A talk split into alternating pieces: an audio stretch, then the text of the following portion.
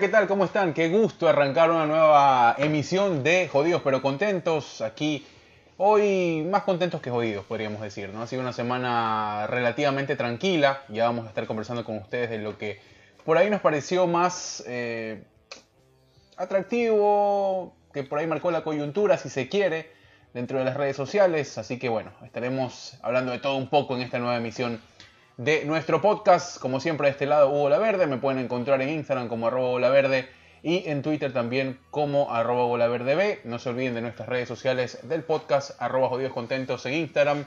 En Gmail, si tienen alguna recomendación, eh, jodidoscontentos arroba gmail.com. Estamos en todas las plataformas digitales. Pero como siempre, no estoy solo, estoy con el señor Byron Mosquera.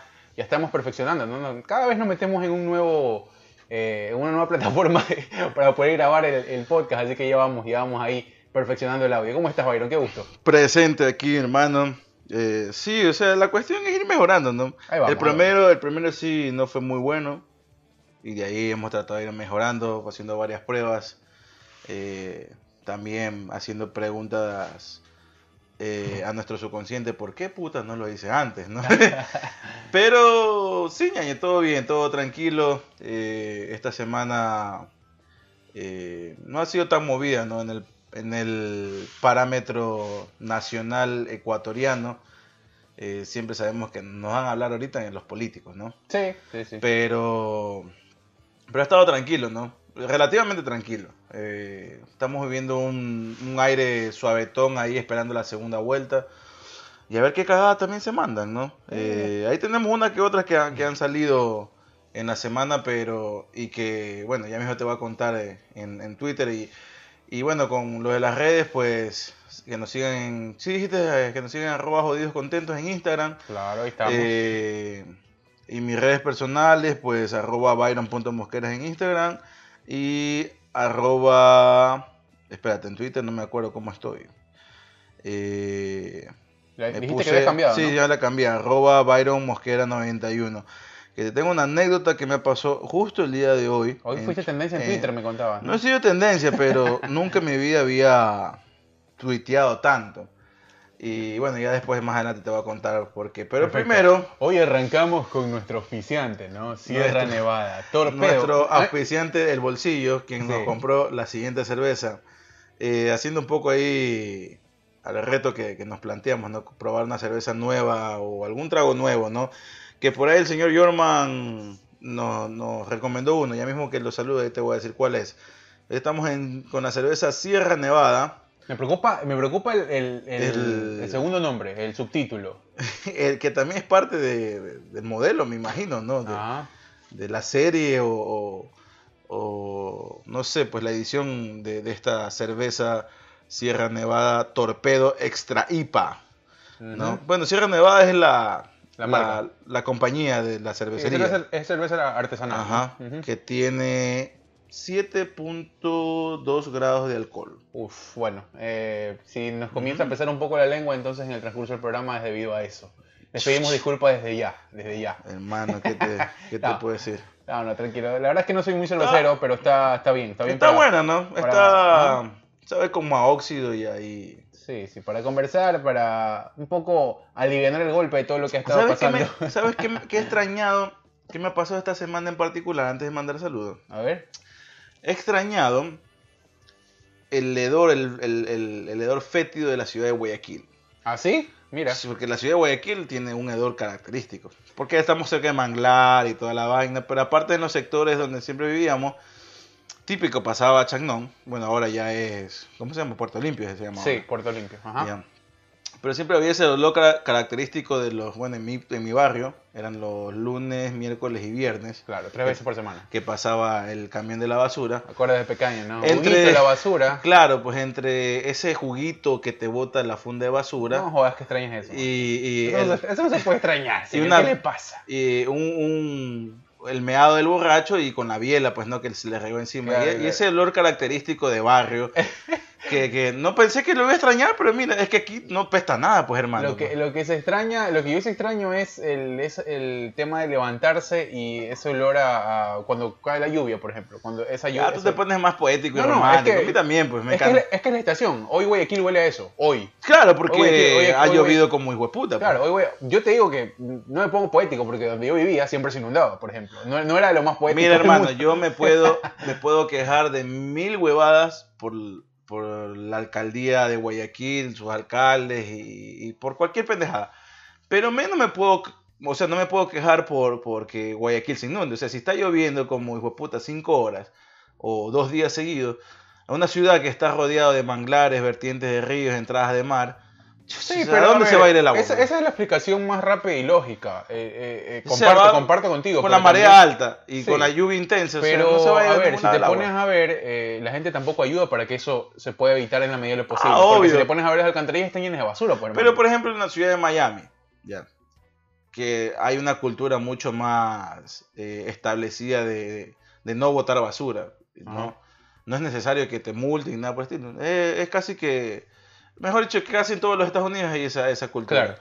¿ya? Eh, y no es por ser eh, eh, racista ni discriminatorio, pero donde te encuentras los barrios donde hay más basura en las calles, o son latinos o son negros. ¿ya? Ya no es culpa mía, eso No, pasa. Son temas culturales a veces. Sí, ¿no? A veces entonces, pero hay una de cultura de, manera general de no botar basura y no, y en la ciudad de Miami sí mismo pasa cuando hay eh, épocas de, de lluvias intensas, que caen unas lluvias con furia ya. Ujú. Eh, se inunda, la ciudad se inunda, porque está al pie del mar, son tiene bastantes entradas de mar, vertientes de agua, ríos, riachuelos, lagos. Creo, creo que el tema, el tema, es que por eso ¿qué? te digo, el tema en ¿Cómo Guayaquil le puedes? es que se inunda, reclamar eso? se inunda, pero tú te das cuenta del sistema sanitario es eh, de cuán rápido baja el agua, no que se inunda. Es que cuando, exactamente, Eh, cuando se y cuando hay baja, un déficit porque la gente bota mucha basura y porque Cuando baja el de agua, de desahogo es cuando desahogo- deja de llover, pues, o sea, mientras no deje de llover, no va a bajar el agua. No, es bien porque difícil. puede llover, pero no con la misma intensidad, y eso sucede. Simplemente no vas a tener una fluidez del agua, de aguas residuales, si no tienes un buen servicio sanitario. Y sin mucho menos si la gente bota basura y las alcantarillas están llenas. Claro, basura. pero en Guayaquil sí ha mejorado bastante, pero mucho desde el Yo viví en Samanes casi, eh, bueno, el- mi niñez y toda mi, mi juventud y parte de mi, mi adultez también. Eh, y bueno, nunca hubo solución a ese problema, la verdad te digo. O sea, nunca... Sí, porque ¿Sabes? vives al pie de una zanja, pues ¿Sabes- también, hermano. sabes- ¿Sabes de qué me acordé? Ya no está la zanja. La zanja ya no está. No, no, a ver, la zanja está, está tapada es otra cosa, pero Claro. la zanja está. No, no, pero por eso te digo, pero para hacer ese tapado, ese, para hacer ese, ese boquete que hicieron, ese tipo de... toda- Sí, toda hicieron una zanja más grande, Ajá. obviamente, pero... Claro, hubo, hubo un- una especie de drenaje ahí más grande y todo. Claro, hicieron una... Oye, una- me acordé, me acordé, me acordé del- una ¿te acuerdas cuando, nos reunimos a, a estudiar para los exámenes de grado en tu casa ahí en Alborada. Claro, sí. Que hubo, fue una lluvia torrencial y yo me fui a, a patas de mi casa Por cojudo, porque te dije, quédate durmiendo y, tú dijiste que no, no, no, no, para ir, para ir. Me quedé durmiendo esa vez, que te acuerdas que Ah, ya, para ir a mi casa. se estudió con, con, y todo. Eh, Estudiamos acuerdo- ahí con el señor Marcos Aguirre. Con Héctor y también, ¿no? Con Héctor. ¿Y quién más estuvo? Nadie más, creo, ¿no? Sí, éramos los cuatro nomás. Ajá. Eh, y, y no, me acuerdo porque ese día fue una lluvia torrencial y llegué pues con el agua hasta las rodillas. Pero bueno, gracias a nuestro auspiciante de hoy, Sierra Nevada Torpedo Extra IPA, 7.2 grados. eh, Está buena, está gracias buena. por dejarnos pagar lo que cuesta en el super, ¿no? Eh, Igual, sí, no, bueno. Aquí un six pack pues, no está tan alejado de lo que cuesta No, Ecuador, Más o ¿no? menos. Lo que pasa es que 8 o 9 dólares. ¿no? aquí hay más, más variedad, ¿no? Ajá. Ah, sí, pues aquí hay Pero un bueno, montón de. Nos metemos en la sección saludos. Sección Eh, saludos. ¿Va a empezar usted o empiezo yo? Yo, te- yo empiezo porque yo soy más rápido, usted es más popular, entonces como que... No, no, usted es más popular. Eh, o- bueno, tuve un. Esto es lo chévere que te decía la vez pasada, ¿no? Eh, lo bacán de este proyecto es que nos ha ayudado muchísimo a reencontrarnos con personas que quizás no, hemos tenido, no habíamos tenido contactos hace, hace mucho tiempo, ¿no? Claro. Los amigos del colegio, que cada uno toma su camino. O ahí. gente que pensaba, que- o sea, no es que pensabas que ya no existía, pensabas que Claro, no te ibas a escribir. Con, tu- bueno, con quien has perdido contacto durante mucho tiempo. Estuve conversando con Emilio Arriaga, nuestro pana, ahí. Emilio que ya tiene mucho tiempo viviendo en Europa. Eh, me escribió así de la nada y me dice, este fue el primer mensaje, saludos Hugo, discúlpame las horas porque eran, era bien, acá eran las 11 de la noche, ya eran las 8, de la mañana. Claro. Eh, me Está en Francia el señor. Estoy escuchando tu podcast eh, con Byron, dice, muy buena vibra y felicitaciones. Me acuerdo de las veces que nos reuníamos, dice, en la casa de Marcos a tomarnos unas bielas ahí, a, a jugar play y toda la vaina. Te mando un abrazo, Emilio. La verdad es que nos quedamos conversando un rato largo. Eh, él anda por exactamente en Roquemort, en la ciudad de Aviñón. Está por allá, él es chef, trabaja en un restaurante, las cosas están bien para él porque tiene un nuevo integrante también, su hijito que me mandó unas fotos por ahí, Pintero el pelado, así que eh, te mando un abrazo, Emilio. La verdad es que me, eh, me alegró mucho saber de ti y pues bueno, que este proyecto nos, nos, eh, vuelva a reunir con esta gente que se ha separado un poco por obvias razones, ¿no? Porque cada uno toma su camino en la vida. Es espectacular, así que gracias a los amigos que nos escriben. Aviñón está. ¿no? Está en Aviñón. Bueno, sí. le mandamos ahí un saludo enorme, un abrazo enorme también para, para el señor Emilio Arreaga, que la última vez que me acuerdo de Yo él no me acuerdo cuándo lo vi. la fue en. Montañita. Ah, bueno, Montañita. Cuando sí. dijo, aguanten, voy a dormir 15 minutos, se recostó sobre, Tengo pequeños flashes. sobre la plata, sobre la, la- lo, lo plano de una mesa y dijo, y después de 15 minutos dijo, bueno, vamos a seguir bebiendo y se quedó amanecido, Sí, ¿no? sí, sí. Aviñón está, eh, creo que desde que llegó estaba allá. Sí, anda por allá, Sí, eh, o sea, en esa ciudad estaba, me dijo él, a una hora, hora y media más o menos de Marsella, de las playas hermosas de Marsella. Hermano, a ver si te invitas ahí en algún momento, ¿ah? Porque Seguro, ¿no? Si, si le decimos que vamos, uno, uno de ahí- mis sueños es conocer eh, Europa y obviamente los, las- los países más representativos de la vieja, del viejo continente, ¿no? Mm. Eh, Francia, Inglaterra. El único país de ahí que me Holanda. vuelve loco es Inglaterra, realmente. Italia. De ahí me gustaría hacer un, un, un Eurotrip, pero más en la zona balcánica. Croacia, Islandia, todo. Todo eso. Es la parte pobre, como que dice. Sí, de- y es un turismo muy barato y, y mucho más accesible y aparte que son paisajes espectaculares. Sí, bueno, bueno, no conozco, pero me imagino que muchos paisajes hermosos han de ver eh, allá en el viejo continente. Eh, ¿Quién más, señor? A ver. A ver, eh, de ahí, pues Dispare bueno. esos saludos. eh, yo voy a estar por ahí. Ya- ya- déjame buscar, déjame buscar más. Hasta eso también vamos A ver, intercalando, eh, tú también. yo tengo que saludar eh, al, a ver, a la señorita Giovanna Paredes, que me engañó. pen- Giovanita. pensé que estaba en California porque subió una foto y dice, aquí en California, ¿no? Sí, sí, sí, sí. Y me dice, no, eso es del año pasado. Chuta, le dije, no, pues no me estés engañando. Eh, no, que anda por... Giovanita y su hija Agatha. Qué hermosa que es la hija Giovanita. Sí, no sé por dónde es que anda esta mujer. Primero estaba por Nueva York, primero estaba en la Florida, después la vi por Nueva York y ahora creo que está en Virginia, creo. Bueno, no sé por dónde anda Giovanita, está también aquí en territorio americano, así que te mandamos un abrazo. Me dijo que cuando venga para acá nos avisa para pegarnos la respectiva chupa. Claro que sí. Eh, ¿A quién ¿Quién más? Tenías como ocho tú, ¿ah? Sí, al señor no. Andrés Benítez. Vea eso. Vea Gran eso. personaje del canal de la Universidad Católica de Santiago Hombre, Guayaquil. Benítez. No puedo hablar más del señor Andrés Benítez, es un personaje eh, particular. Yo me de- lo topaba siempre camellando a Benítez, ¿no? Entre comillas. Ay, Eh, Dios mío. Yo ¿qué te estaba puedo camellando y yo lo veía muerto de risa a él, eso estoy diciendo. Sí, ¿qué te puedo Eh, decir? No, no, no, buen tipo, buen tipo. Trabajé con él poco tiempo, eh, cuando recién empezamos con lo de, ¿te acuerdas? de Buenas Nuevas y todo eso, alguna, alguna, alguna que otra vez, pero de ahí siempre me lo topaba en coberturas, yo trabajando por el medio que trabajaba y él obviamente por el medio de la Universidad Católica. Claro.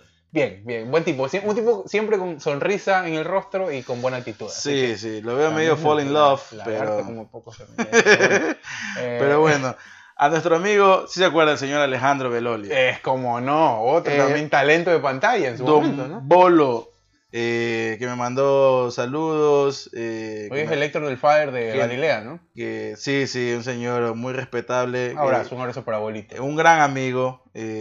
tenía ahí en sus momentos románticos, sacaba sus más bajos instintos cuando era un hombre soltero.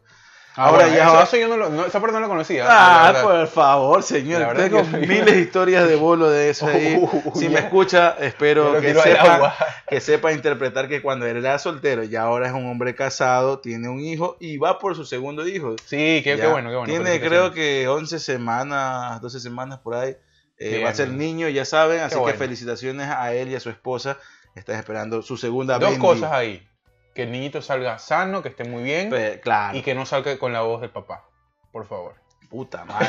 ¿Qué te puedo decir No, mentira, abuelito, te queremos mucho, te queremos mucho. Porque tiene una voz muy particular. Sí, sí, un abrazo. un Sí, abrazo. un- un- es una persona la cual yo estimo mucho y es un modelo eh, cuando de, de- de un cambio radical en tu vida puedes hacer. Sí. Él es el, el- el- ejemplo eh, claro de que sí se puede, de que sí se puede. Bueno. Yo no puedo, pero él sí puede. Abrazo por abuelo. Eh, Bueno, ¿quién más? ¿Quién más? ¿Cuánto vamos ya? Chuta, hermano, ya vos le vas a cobrar a estos, a estas personajes. ¿ah? A la señorita Michelle Yeliver, que nos Ah, escribió también. Bien. gran amiga eh, que nos está siguiendo. Un abrazo para ti, Michelle. He visto que has bajado de peso, me parece perfecto que estés yendo esa vida fitness. Oye, y hablando de vida fitness, la señorita Estefanía Alvarado, una señorita de una estatura muy particular y peculiar. Es porque tú creo que no la conoces. No, no sé, pero la No, sí, yo la- creo que sí la conoces. Mira, aquí te la voy a enseñar ahí en, en Instagram. Aquí la Sí, claro, viendo. claro. Fue, eh, tuve algunas clases de universidad con ella. Muy alegre, muy alegre la Sí, señorita. la eh, está metida Ajá. en el. Estaba pidiéndome, bueno, no pidiéndome a mí, estaba pidiendo en Instagram ciertas recomendaciones para libros de superación personal. Y yo le dije, amiga, no Volar- leas. Volar sí, sobre el pantano, ¿eh? No sé, o sea, ahí me salió la duda y le escribí, le dije, amiga, no estés Que leyendo no lea Cua- Cuauhtémoc, autoayuda, pues, ¿no? Ni- Bueno, cada uno tendrá que, no sé, ¿no? o sea, no sé, yo no voy por esa línea lírica, no, no soy un gran lector, pero las pocas obras que he leído mm, eh, me he definido que por ahí no va. Claro, ¿no? Eh, no me gusta que me estén diciendo qué hacer ni cómo hacerlo, ¿no? Eh, me gusta más bien leer novelas, crónicas, dramas. Alguna, alguna vez por tema colegial creo que leí un par, eh, esa que te digo, Volar sobre- Volando sobre el Pantano de Carlos Cuauhtémoc, Ajá. creo que es. No, eh, si tú lees un libro de Carlos Cuauhtémoc es como que hayas claro, leído y- todo. Bueno, debería ir por ahí, ¿no? Ese debería ser uno de sus... de- de- No, creo que ella, me- quiere ver algo. ella después ya me dijo fue un poquito más específica, es como que eh, buscaba algo como que para las mañanas en que la incentive Eh, a... ¿Sabes quién, quién escribe muy bien y quién se ha metido mucho en el tema ese de los bestsellers de autoayuda? Es Scala. Pero es que ella no quiere O sea, autoayuda, me este, dice. tipo, este tipo de lectura que es eh, de motivación, que te ayuda a encontrar algo, un, un camino para ver el lado bueno de las cosas, ese tipo de cosas. Es es lo que yo te entiendo, ¿no? Pero bueno. Sí, yo le decía, yo le decía, bueno, no sé, pues Steffi, si, si Ah, la Deepak Chopra, eh, sí, hay muchos. Puede ser que por esa línea vaya. Yo le dije, yo soy más por el realismo mágico, ¿no? Pero, pero bueno, ella me dice que también, pero que estaba buscando algo distinto. Bueno, ahí estamos hablando, cruzando ciertas palabras. Rayuela de Cortázar, también se va a matar después. No, pues también, no puedo, o 1984, tampoco no voy a mandar a leer eso. ¿Cómo es, ¿Cómo es este? La rebelión de la granja también. La ¿no? rebelión me naranja. acordé. Eso es una gran, es una gran historia. Pero bueno, yo le dije que más o menos dijo, sí, estábamos hablando de ciertas cosas y, y me decía que sí, que yo le dije, "Ah, pero tú tienes ese, ese estilo de vida donde haces, veo que entrena box, hace ejercicio, Ah, sí, bueno. anda en una vida saludable, ha bajado nota- notablemente de peso y, y bien por ella, ¿no? Para la Está bien, vida, para su salud. Eh, y me dice, sí, tú deberías hacer lo mismo. Le digo, chuta, amiga, pero realmente yo no voy por esa línea de, de la vida fitness ni, ni andar publicando Ya. TikToks ni nada por el estilo. Bien por ti, le digo, porque ella es tiktokera, ¿no? Le gusta ¿Ah, bailar. así. Mira, mira, todavía no tengo TikTok. Pero si tú lo tomas como una vía de desfogue, de desahogarte, pues adelante, ¿no? Está yo bien. me entretengo viéndola. Claro, está bien, está bien. Eh, Se divierten a su forma, está bien. Exactamente, me dice, no, sí, lo que pasa es que paso todo el día sentada. Ah, esa es otra cosa, otra cosa, pues yo paso todo el día parado, pues entonces Claro. ganas así de caminar no, no- no me dan mucho, ¿no? Bueno, ¿tiene algo más o si no por empezar ya con el... Ay, a ver, ¿quién más estaba por acá? Ya creo que está... Oiga, ah, Jorman. Jorman, Jorman, ¿cierto? Jorman que estaba dándonos, dándonos una recomendación, ¿no? Sí, me dijo, nos mandó saludos que se estaba poniendo al día con los programas y nos mandó a probar y acatar este whisky. Pero bueno, fuera que mande la plata, hermano, la botella. Eh, la puedes mandar por, por el correo de los Estados Unidos o, o por FedEx o UPS. Así haciendo campaña eh, publicitaria gratis. Se llama Screwball. eh, Lo vimos, te, te lo dije alguna vez. Sí, Te no, lo- no me lo te- había recordado. Te lo ¿no? dije alguna vez, pero bueno, no me, no me llama mucho Me la dice, atención. cómpratela pero- de bolsillo y me cuentas qué tal, me dice el man. Ah, tiene de bolsillo. Eso ya es un mal indicio. Es que sí, porque aquí me manda todas las presentaciones, mira la Ok, foto. ok, bueno, bueno, habrá que probarlo. Y me dice que, que es de. ¿Qué era, no? Un whisky de. Tiene peanuts, sabor a de peanut sí, butter. de, eh, peanut Mantequilla de butter maní, flavor. ¿no? Ajá, Sí, tiene, tiene sabor a, a mantequilla de maní. Eh, no sé. no Bueno, sé. hermano, te vamos a. vamos, vamos a, vamos a ver si En la medida de lo posible, compraremos una botella y algún día no. En algún momento nos vamos a sentar a tomar y te diríamos la reseña de nuestros finos paladares para catar whisky. Bien, eh, vamos a entrar en materia ya. Porque Katia Peralta, pues, Oh. Katia, la asociación del Te bloque había, te había escrito. Eh, Katia me escribió a decirnos que le gustó mucho la idea, eh, el programa y todo, y pues en la semana subí una historia. Me dijo fresco, a mí me dijo fresco, eh, eh, me dijo Byron. Hablas perfecto, por- eh, tienes el tono adecuado. Sí, por ahí. Me parece muy bien. Ah, por el tema de la puteada. Claro, porque por- no, no- no hizo la. la- Por ahí. Lo no podemos hizo la hacer, lo encuesta, hacer no ahora. la encuesta. Hoy, hoy- hoy vamos a ver si puteas mucho o puteas poco. Podemos hacer la encuesta a lo que, a lo que arranque el- el- la próxima semana. Eh, bien, eh, lo que te iba a decir es que sí, hablaba con ella eh, me escribía y me decía, oye, no me acordaba que me decían así la sensación del bloque. Y digo, no Del bloque a- la treceava. No te vas a acordar, digo, de arriba para abajo te decían así. No, Byron era el que me... Y la veo enamorada, la veo bien. Sí, eh, sí, está con chévere. un chico ecuatoriano. eh, según ella, el chico la fue siguiendo hasta España. España, Vive, espérate, a ver, vive en Madrid, creo. Ah, Eh, Sí, porque por ahí vi algo de Cibeles, algo así. Eh, sí, creo que sí. Es que tengo aquí la conversación, hermano. no- Pero te va a conseguir un Eh, ecuatoriano. No puede ser. Mira, dice que se fue a Nueva York a, no sé, a estudiar, creo, ¿no? Y, y dice que ella, que ella no habla como española, que ella es bien ecuatoriana. Soy una guayaquileña madera de guerrero, me dice. Mm, Bueno, ya cuando comienzan a citar ese tipo de... Ya, ya, yo, yo ya dudo, pero bueno. Eh, dice que sí, que se fue, eh, se fue a Nueva York y, y luego a Madrid a estudiar una maestría. Qué bueno, qué Y bueno. que el chico que estaba en Nueva York la fue siguiendo hasta Madrid. Katia, ¿qué Mira, pues, le hiciste Va levantando, pues, mi amiga. a ese caballero? Mi chico dice, el que me siguió todavía me pone así. Mi En- chico, qué frase de tía. entre, entre, entre paréntesis me dice. Se llama Henry, así que también le mandamos un Henry, saludo un abrazo, al señor Henry. Henry. No lo conocemos, hermano. El día que vayamos allá a Madrid, espero que me invites a hacer un tour por el, por el Santiago Bernabéu. Muy bien, claro. que me encanta. Visita, visita obligada. Soy visita fanático del Real Madrid, así que te la dejo ahí nomás boteando y Muy para hacerte, hacerte Un famoso aquí a abrazo, un través del abrazo, podcast. Katia. Oiga, y antes, Y ya. antes de comenzar rapidito, eh, un saludo a Chabela también, que nos olvidamos. Chabela, pues su gran amiga Chabela. Isabel Velázquez, un abrazo. Un abrazo para María Isabel, que siempre está ahí pendiente, que Que tú me dices que yo la conozco y yo no me acuerdo de la la conoce, la conoce. Amiga, Pero un gran saludo para ella también. amiga primero de Marquitos Aguirre, que de ahí pues eh, la presentó. Amiga también la conoce Salvatore, también. Bueno, bueno, gran persona, gran persona. Yo no sé. Eh, gran persona de Chabelita, así que le mandamos un abrazo. Gracias por escucharnos. Ella nos escucha siempre. Eh, se ha hecho eh, mucho más como que cinéfila a partir de que nos, ha ido Está bien, me, así que- me da gusto que estemos calen- calando hondo en ese Muy bien, así que en ese gusto por el cine, ¿no? un abrazo, un abrazo a, a que siempre está pendiente. Bien, eh, arrancamos, bueno, semana... Después de 20 minutos. Sí, 20 minutos. Ah, Habrá que cortar algo, creo, ¿no?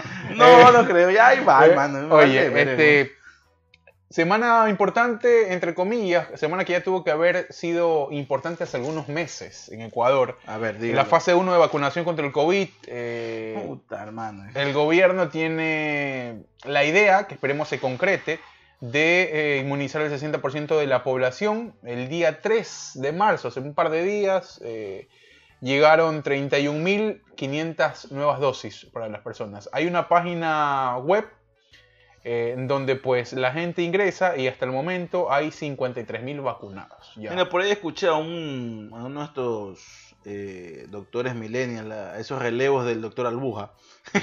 Gran- Eh, muy didáctico, doctor Lugo, en su momento. Por ahí leía de que primero llegaremos a la, al, al- al ritmo que vamos, ¿no?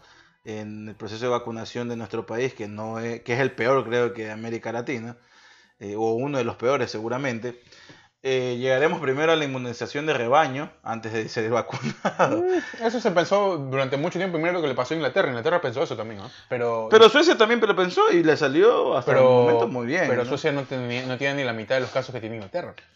Pero esa fue la, la política de ellos. Obviamente, Esa sé. fue la idea de Brian Johnson, que era el, que es bueno el primer ministro, eh, pero se complicó. O sea, es, ahora Pero pensando, obviamente hay una diferencia muy grande entre Claro. la en la densidad poblacional de Inglaterra a la densidad sí, poblacional de lo que te digo es que eh, se puede llegar a pensar ahora. Lo puedes tener como una, como una, obviamente, una forma de ver las cosas, pero no significa que porque eso pueda pasar o porque el ciclo de la vida te lleva ya no vayas a hacer nada como institución. Que Ah, fue lo que no, no, no. Él, él, él lo estaba diciendo de que lo más seguro, como vamos al ritmo que se va vacunando en Ecuador, lo más, seguro es que primero se va a llegar por la inmunización, o sea, perdón, eh, que toda la población se vaya a inmunizar por cuestiones netamente naturales y biológicas que, antes de, de- que llegue una vacuna a su cuerpo, ¿no? Ahora, creo que deben tener muy claro la gente, que creo que está confundida en ese sentido de que la vacuna no va a hacer que los vaya, no se vayan a No, volver lo a que enfermar. hace la vacuna es eh, Es como, es como cuando vacunan a los niños chiquitos contra la Sí. gripe, el tétano, el Lo- sarampión y te todo lo puedes demás. contagiar, pero al tener eh, obviamente la vacuna, lo que va a hacer es que los síntomas eh, sean menores o la somatización sea mejor. O sean sea. Lo que hace una vacuna, aparte de eso ahí, es que no te mueras de esa enfermedad. Claro, te- lo que hace es reforzar tu sistema inmunológico para que, para que crees las, las defensas y combatir al virus. Porque te lleva, claro, lo que te pone en la vacuna es realmente una proporción muy, eh, eh, muy baja del, Del virus, Ajá. de manera pasiva, podríamos decirlo. No sé si ingresa- cabe el, el, el- Ingresa, el ingresa tu cuerpo, inmediatamente tu cuerpo al recibirla, eh, lo que hace es generar estas defensas para que el virus, como que dice, conviva en un periodo mediano o largo y a partir de esa convivencia se generen anticuerpos. Exactamente, porque cuando Ajá. somos, recién decimos, bueno, para las personas que tienen la eh, cultura, eh, ya señor, pero aquí está, pues coja nomás la cerveza. ¿Cuál vas a coger? La, la tenemos dos, ¿ah? Tenemos la otra, No, corona familiar. Por el momento vamos con la, seguimos con la... Con la de mayor grado de alcohol. Usted es borracho de profesión. Eh, porque las, para las personas que tienen, no sé si es la costumbre, pero tienen la cultura de, de vacunar a sus niños, porque hay muchos que no tienen la cultura o no, no les quieren vacunar, no sé por qué. Ajá. Te vacunan contra la gripe de chiquito y, en la vida te dan, no sé cuántas veces te pueden dar gripe. Te van a dar varias veces gripe. Claro, y también, bueno, en ese Pero no momento... te vas a morir de En gripe. ese momento es este, quitarte un poco esa vulnerabilidad, porque estás pequeño, quizás estás produciendo anticuerpos, pero no en la, en la cantidad necesaria para, para que una gripe te complique realmente. Por eso Claro, te vacunan de chiquito. Aunque aquí en Estados Unidos es una de las sociedades donde mayor número de personas mueren al año por una gripe común. Claro, porque hay un número, hay un número bastante considerable de personas que no se vacunan. No van, son los antivacunas, le dicen, pero la verdad no entiendo por qué. Creo que son como esa ideología terraplanista, pero no sé. Bueno, aquí cada loco también. En todo caso, mira, las eh, personas que han sido vacunadas hasta el momento, eh, bueno, son personas de primera línea, médicos, eh, adultos Por mayores. ahí anduvo rondando una lista de personas que se habían vacunado, que no sé qué. Sí, bueno, a partir de todo este problema, de este problema del señor Ceballos hubo varias listas, o algunas que desmintieron, otras que por ahí comenzaron a, a- a ocultar también, porque decían que era información eh, confidencial. Y recordemos que el- hay nuevo ministro de Salud, que, que es Rodolfo Farfán, eh, y Sí. que está iniciando este plan. Ahora me hace acordar a la foquita farfán. Escúchame, a, a partir de estas cosas hay, un- hay unas situaciones que analizar. Porque en la semana, eh, a propósito de la llegada de estas vacunas, muchos municipios de manera autónoma ya hace algún tiempo habían iniciado acercamientos con laboratorios productores de la vacuna para poderse hacer con un lote importante eh, para sus provincias. Sí. Guayaquil y Pichincha, eh, Guayas y Pichincha, con sus respectivos alcaldes, eh, hicieron el avance. En la semana... Acabo de recalcar que el, el alcalde de, Pichincha está, anda. Bueno, no el alcalde de Pichincha, el alcalde de Quito anda grilleteado. Sí, pero bueno, ya él también salió a hablar durante la semana. Todos los, el- eh, los alcaldes ahí de la, de la provincia se reunieron para hacer un- una especie de, de pedido como que al mayoreo para poder llegar a las diferentes eh, locaciones de la, de la provincia de Pichincha. Ahora, ¿qué es lo que pasa? Eso está bien, y lo habíamos conversado en el, po- en el podcast anterior. Claro, porque Hay una, hay una idea autónoma de avanzar con el plan de vacunación por parte de los municipios. ¿Qué pasa con el Ministerio de Salud? Se entera de que esto sucede y envía una carta a las municipalidades diciéndoles que tenían que cumplir con tres requisitos para poder hacerlo. O sea que tienen que pasar primero por el filtro del Ministerio de Salud para poder hacer este tipo de... o para poder iniciar un plan de vacunación. Hay tres cosas que pide el Ministerio de Salud. Primero, que no hayan intermediarios entre la adquisición de las vacunas eh, y las, eh, en este caso, municipalidades. El típico intermediario que dice, ¿sabes qué? Yo te las consigo por acá, me tiras la mía y yo te llevo las vacunas. No, tiene que ser un contacto directo entre la municipalidad y el laboratorio, en este caso el productor. La segunda es que eh, la vacuna esté aprobada por la FDA, normal. normal. Y la tercera es que si es que ellos acceden a estas vacunas, que la vacunación sea totalmente gratuita. Es decir, ellos eh, tendrán que distribuirla de forma totalmente gratuita. ¿Por qué? Porque se adquieren con Con presupuesto del Estado. presupuesto del Estado. Bueno, con presupuesto de la. De la eh, no, bueno, se me fue la palabra. Del, de lo que el Estado les otorga a estos, para los a municipales. y estos- exactamente, a estos gobiernos autónomos Descentralizados. descentralizados Eh, que, que como parte de su presupuesto, obviamente este, este año va a tener el gasto en Ahora, vacunas, si es que ese es el caso, ¿no? Salió a hablar Cintia esta semana y dijo que... eh, que bueno, de los ex no se hablan. bueno, Eh, a- salió a decir que por ahí este, eso tardaba el proceso de adquisición para las, las, eh, en este caso los GATS, y que eso retrasaba muchísimo más el plan de vacunación que ellos tenían previsto. O sea, ellos, lo que pide el ministerio también es que ellos, a partir de una comunicación oficial, es decir, una carta entre el laboratorio y las alcaldías, eh, pues este documento sea trasladado al Ministerio de Salud para que haya constancia de la veracidad del proceso. Mira, hermano, o sea, no creo que el proceso esté equivocado en ese sentido. El tema es que Eh, con el lleve, loco, ahorita hay miedo de todo. o sea, Exactamente, y yo creo que en parte están tratando de evitar ese tipo de cosas. Por eso los de los intermediarios está muy bien especificado si es que ese es el caso. Sí, eso es lo que quieren evitar, ¿no? Eh, En otro, por otro lado, sí creo que deben el gobierno de turno, que en este caso es el gobierno del señor Lenín Moreno, debe dar eh, eh, cabida también a, a que farmacéuticas eh, nacionales o internacionales que estén dentro del, del Estado ecuatoriano tengan la, la posibilidad de adquirir la vacuna por su parte y venderlas. También, claro. Sí, porque, o sea, te- creo que la- las- el programa pasado, no sé qué programa te dije, eh, que había una iniciativa por parte de la señorita Carla Morales, Ajá. que es la hija de Víctor Morales, ujú. que tenía ahí que, que, que estaban esperando que la, la, farma- la, sí, la farmacéutica Johnson Johnson sea aprobada por la FDA y por, La la, vacuna. y por la OMC, La vacuna Johnson Johnson. OMS, perdón, eh, la vacuna Johnson Johnson, que era mucho más manejable. ¿Por qué? Porque esta vacuna no necesita, Lleva una de- sola dosis, ¿no? es una sola dosis, no necesita de que haya muchísimas altas temperaturas. Con la temperatura normal de, un re- de una refrigeradora cualquiera, podías dejarla y listo. Es mucho mejor, es mucho más manipulable. Y sobre todo que es una sola dosis, no tienes que esperar de dos dosis. Ajá. No. La cuestión de esta vacuna es que había tenido un, en Estados Unidos una efectividad del 72%, por ahí más o menos el rango, no estoy hablando en números eh, exactos, Exacto. pero por ahí va. Eh, lo que más preocupa es que en Latinoamérica había tenido una del 66% y la más baja fue en África del Sur, en Claro. Sudáfrica, donde había tenido una efectividad del 58%.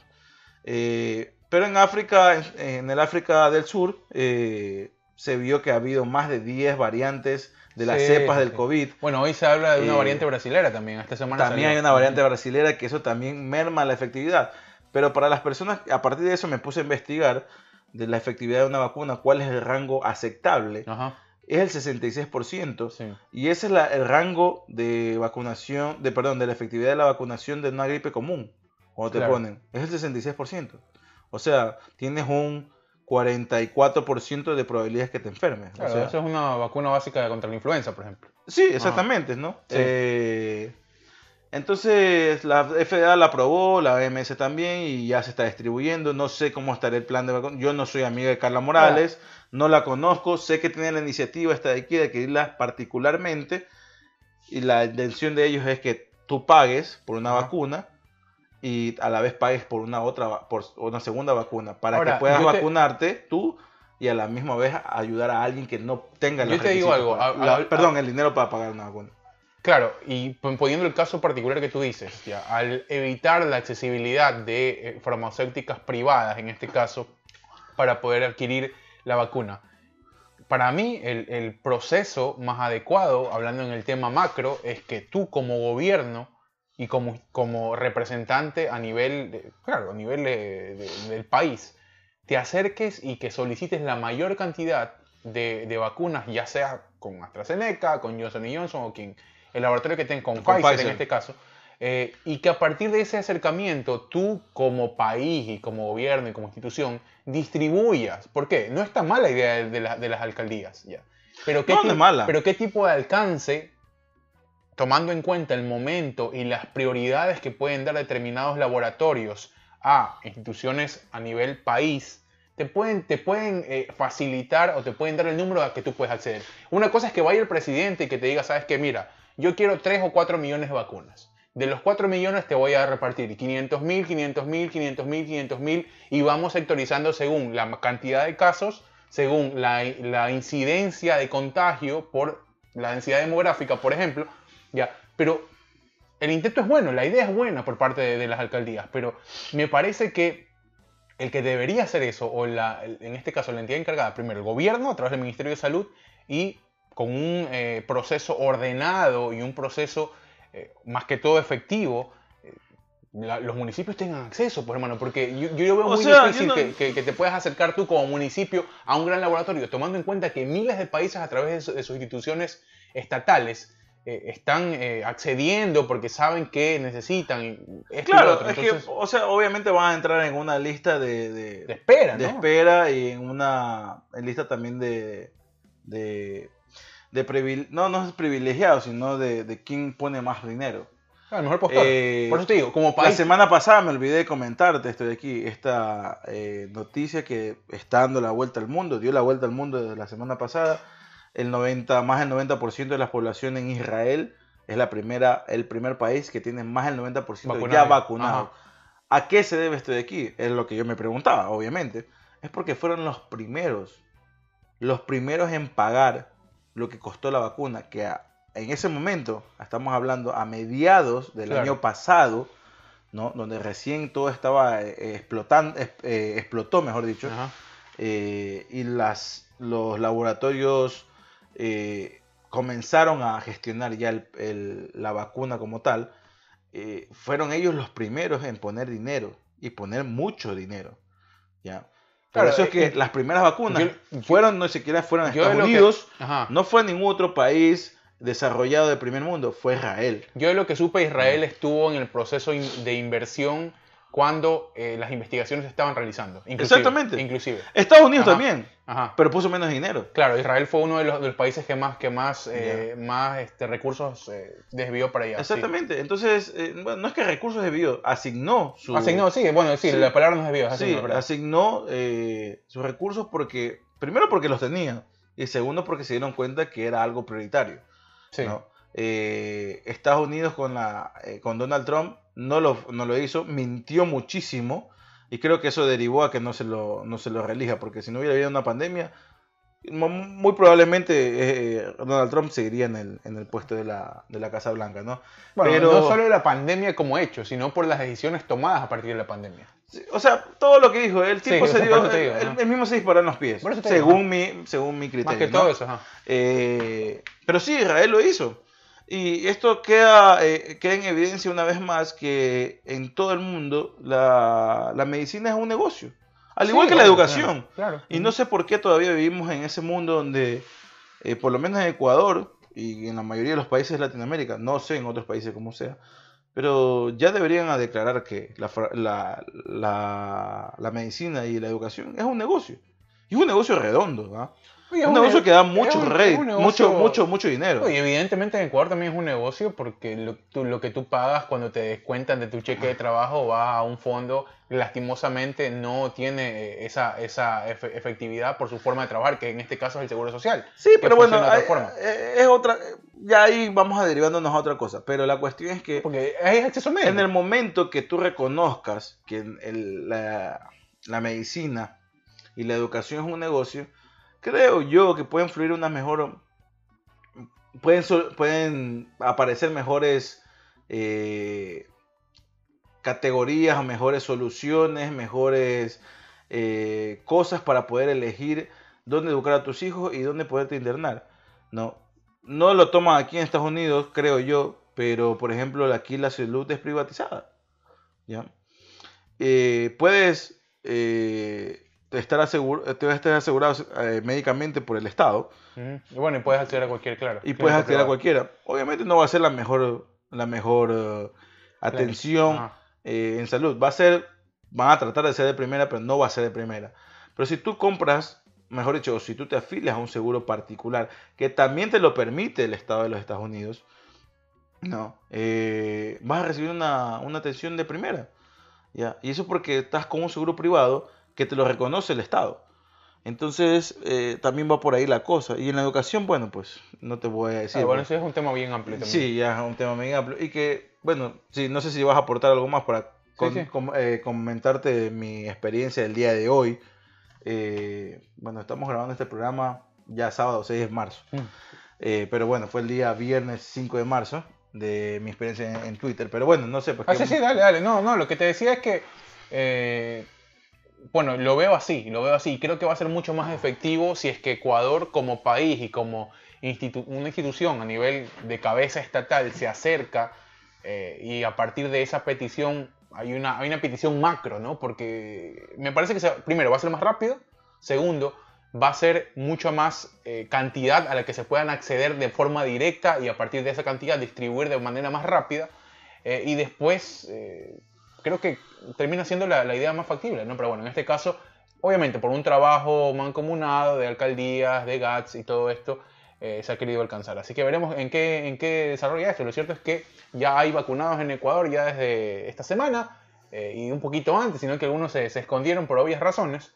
Pero, pero bueno, esperemos que todo se desarrolle con normal orden, que hay un cambio de cabeza ya, bueno, un cambio de cabeza con la entrada del señor Farfán, esperemos que haga un buen trabajo en este ministerio que hoy más que todo está bajo la lupa. Eh, sí, bueno, eh, ha sido uno de los gobiernos con menos niveles de aceptación que ha tenido, ¿no? en la historia de, del país, desde que se ha tomado en consideración el nivel de aceptación de, la, de los gobernados, ¿no? Pero bueno, lo que te decía en, en mi experiencia Twitter, yo muy poco andaba en Twitter. El día de hoy vi un video donde aparecía Araujo diciendo que Aparte que, a ver, primero vi el video este, este aquí de, de, de Arauz diciendo que los mil dólares va a servir para que la gente vaya a comprar, pues, ¿no? Porque no va a tener otra forma la gente de ir a comprar, de ir a gastar dinero en un mercado, y no sé qué. Eh, a ver, contexto, los mil dólares que él promete en el caso de llegar a la A ser el presidente, exactamente. Eh, a lo que un joven responde en, tic, en la red social TikTok, eh, ah, ¿en TikTok? Sí. Ok. Responde. Eh, También espacio de debate TikTok ahora, no sabía. Sí, el, joven, para mí muy acertado, responde que ¿cómo más van a hacer? Pues, pues ¿cómo va, porque él, él dice, ¿cómo, van más, ¿cómo más va a hacer el pueblo para ir a comprar, a gastar, no sé qué? Porque él dice que si le das los mil dólares, la gente va a ir a poder a comprar la tiendita, comprar el mercado, que no sé qué, y el dinero otra vez vuelve a la arca del Estado y va así circulando. Que eso no es nada nuevo. Claro. ¿no? Lo nuevo es que quieras dar mil dólares, que no tienes cómo darlos. Entonces el joven decía, ¿cómo más vamos a hacer? Pues trabajando, pues hermano. Porque mil dólares se te van a ir de una. Y después de esos mil dólares, ¿qué va a pasar? O sea, es un plan de gobierno muy fallido el que está implementando. No, que, quiere implementar. desde la premisa es, eh, es, bien. Eh, bueno, desde un lado inverosímil y segundo desde un lado paternalista, que es lo que se le ha criticado muchísimo al Estado ecuatoriano desde hace mucho tiempo. Si es que yo te digo que te voy a regalar mil dólares por votar por, por mí, eh, tienes que pensar de dónde va a salir ese dinero, primero. Ok. Claro. Y, segundo, que obviamente se te va a ir en un 2x3 por la situación actual del, eh, del país. Entonces, eh, sí, yo, a mí me preocuparía más por, por, el tema de que, oye, ¿y de dónde vas a sacar esa plata? Exacto. o sea, ya después eso me, eso me lleva a unos días antes que vi una entrevista que, es, que hacen este, no me acuerdo cómo se llama este par de personajes que comenzaron en la combi, que fue donde yo primero los vi. Y el Alduay y, y, el y, el, otro. Diego, sí, sí. No me acuerdo cuál es el nombre del otro. Eh, que ahora tienen un espacio en YouTube y andan haciendo entrevistas pues de coyunturales. Los, conocí a ellos, fue un buen sí. sí. Bueno, pues entonces entre esos lo, entrevistaron a, a, este Andrés Arauz, ¿no? Ah, esa fue la entrevista que me mostraste. Donde, sí, exactamente, donde Andrés Arauz realmente no dice nada nuevo y realmente no sale hasta muy bien parado en ciertos, en ciertos puntos. Uno de esos fue que se hizo viral, que lo del himno nacional, pero bueno, lo del himno nacional. Al que sepa, el, himno, completo, yo le digo. Sí, o sea, no, no, podemos ponernos a, a, juzgar a un candidato presidente o a cualquier persona que no se sepa la primera estrofa y las cinco restos de estrofas, perdón, las otras cuatro restos de estrofas después de la segunda, pues, ¿no? Si no se sabe nuestro juramento, ahí sí a la mierda. Porque lo que se canta es la segunda estrofa y el coro, pues, pero, el, himno no, o sea, olvídate, es, bastante extenso. Entonces, pero otra cosa que se hizo viral es que él dice, bueno, ¿cómo te decían? Dice en el, en el colegio algún sobrenombre. dice, no, siempre me decían Andrés, Andresito, Andrew, todos los derivados de Andrés. Andrew. Ya.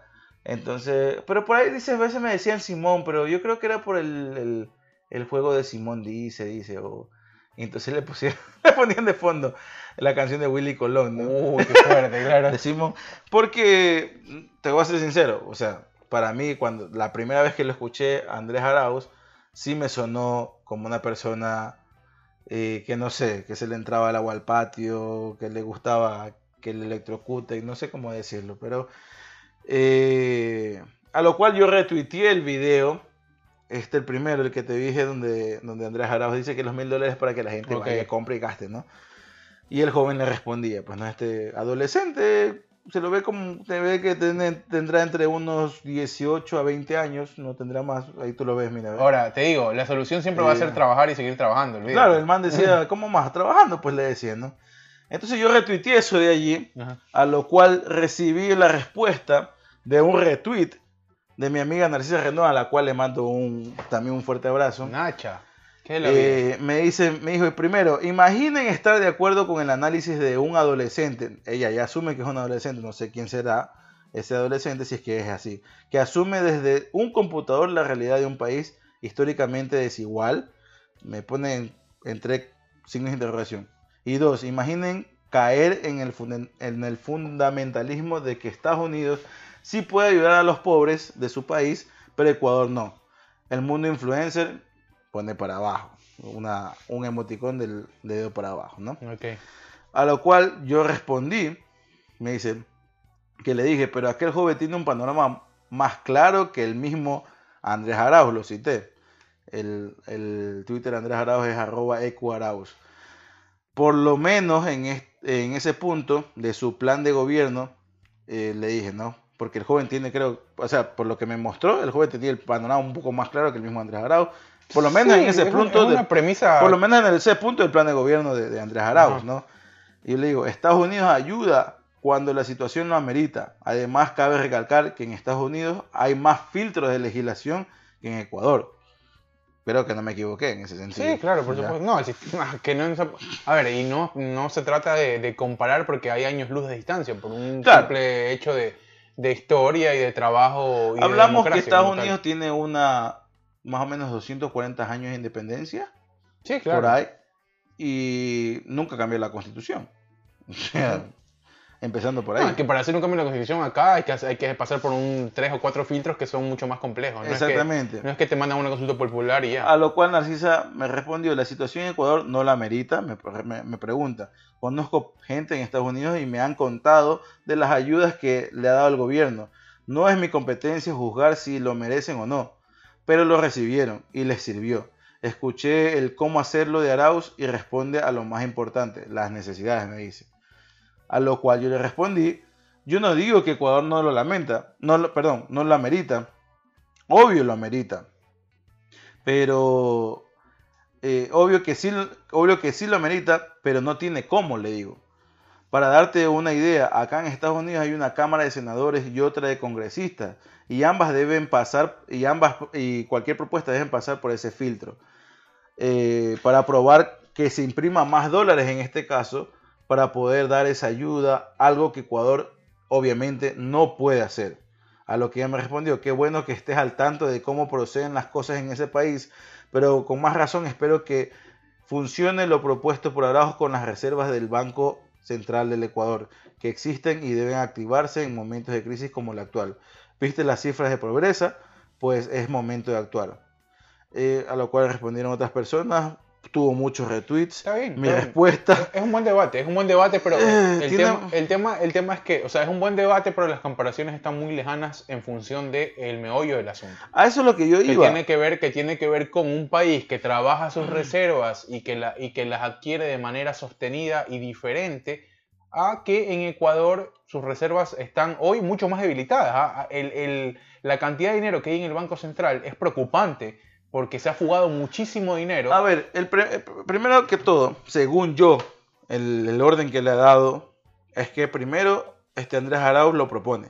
No dice cómo. Y aparte, solo lo y por propone. eso te digo, estamos hablando de supuestos. Hoy, hoy lo de Arauz es, es una. es No, no, no, sería pero- una causalidad de qué? De, de su campaña y de un proceso electoral, nada más. No, ¿ya? hermano, Ok. pero espérate. El man primero lo propone. Cuando sale el man como candidato, lo propone. No dice cómo ni, ni- no dice cómo lo va a hacer. Ajá. Simplemente dice, no, vamos a dar mil dólares. Sí. ¿no? Y hace firmar a la gente. Y, Y todo. hasta el día de hoy ni siquiera define quiénes van a ser esas personas a Es las que- cuales van a acceder a es- esos supuestos mil dólares que va a regalar. Es que por eso te digo. Eso por un lado. Segundo, al mom- al- en la carrera, en su carrera de, de campaña política, eh, fue viendo cómo justificar esto de aquí. A lo cual responde a lo que Narciso estaba diciendo. De coger de, de 8 mil millones de dólares que están supuestamente reservados en el Banco Central del Ecuador como presupuesto general del Estado. Bueno, no sé si como presupuesto general del No, Estado, como una reserva de Ajá. general del Estado, eh, de que recibió del FMI eh, y lo puso de una, en una reserva. ¿Por qué lo habrá hecho eh, el presidente?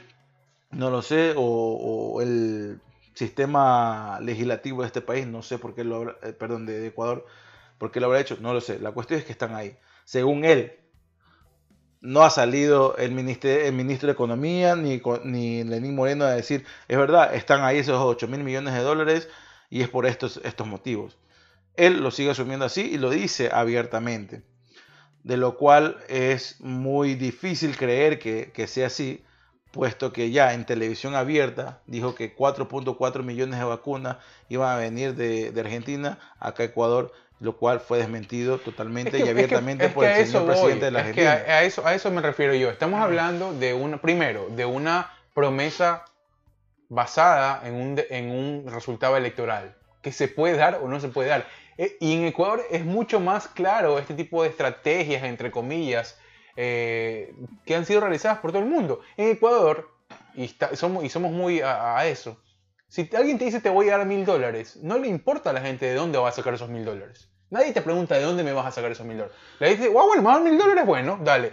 Lo Sí, que- o sea, los cuestionamientos después vendrán de gente que dice, bueno, chuta, a ver. la gente que no tiene esa capacidad de cuestionarse ese No, tipo de cosas. hay- ah, es que hay de, por eso te digo, hay de todo, pero el, el tema central, y por eso te decía que las comparaciones son muy distantes, es que hoy, o, o lo que sucedió particularmente acá con los cheques de estímulos, es independientemente, y estábamos, eh, y, y había un proceso de, Eso- de- eso había un proceso eleccionario de por medio también. Eso le intenté, eso le intenté digo, explicar a, a- eh, a- o sea, y eso lo quería llevar O ahorita. sea, por eso te digo, o sea, Trump igual dio, dio el, el tema de toda esta ayuda. Y hoy Biden va a continuar con, con el tema de, lo- de los, de los estímulos porque es un, a ver, es una cantidad de dinero exorbitante y segundo, que es un plan de ayuda masivo visto de manera macro, como lo, lo habíamos estado hablando, eh, en función de ayudar a, un, gol- a una, a una este, situación económica muy deprimida y que es evidente, pues que es mucho más eh, evidente con el paso de los días. Y es lo que le decía a Narcisa. Ya obviamente no te estaba leyendo los tweets, pero eh,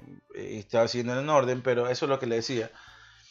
Primero que la propuesta, sí, al principio nació de Trump eh, y fue estudiada por dos filtros legislativos. Cámara de, Sen- Cámara de Senadores y la Cámara de Congresistas. Ajá. ¿No? a los cuales le dieron el visto verde para que esta propuesta eh, pueda eh, seguir adelante y la, la única forma que siguió adelante es imprimiendo más dólares. Claro. Pero porque tiene la potestad el gobierno de los Estados Unidos de imprimir más dólares, algo que obviamente Ecuador no lo tiene.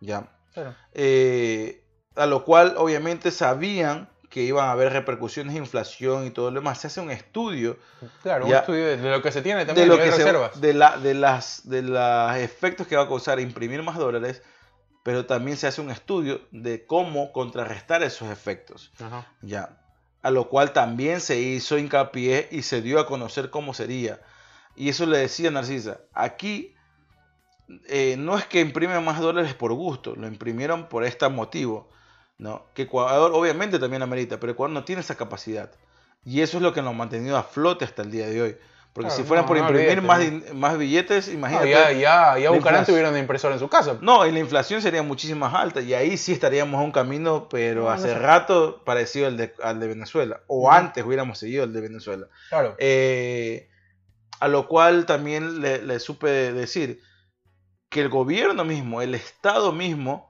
bombardea aquí a las personas para que se sepan cómo pueden llegar a, a ser partes o ser elegibles para estos bonos, para estos cheques e eh, incentivos. ¿no? Claro. El Estado los bombardeaba. sin dejar a un- dejando a un lado a la prensa que también te bombardeaba información de cómo puedes acceder a estos incentivos. Claro. Algo que notablemente Arauz no lo está haciendo No, lo que tú lo que se y el gobierno no lo va a hacer. De lo que se sabe de la gente que iba a adquirir eh, este dinero, entre comillas, como te digo, es un tema que se rige entre, vuelvo a poner las comillas, a un resultado electoral. Pues no, El- si gana, se da, o, o si, o si no, pues si gana el otro eh, candidato, pues obviamente es otro, es otra línea.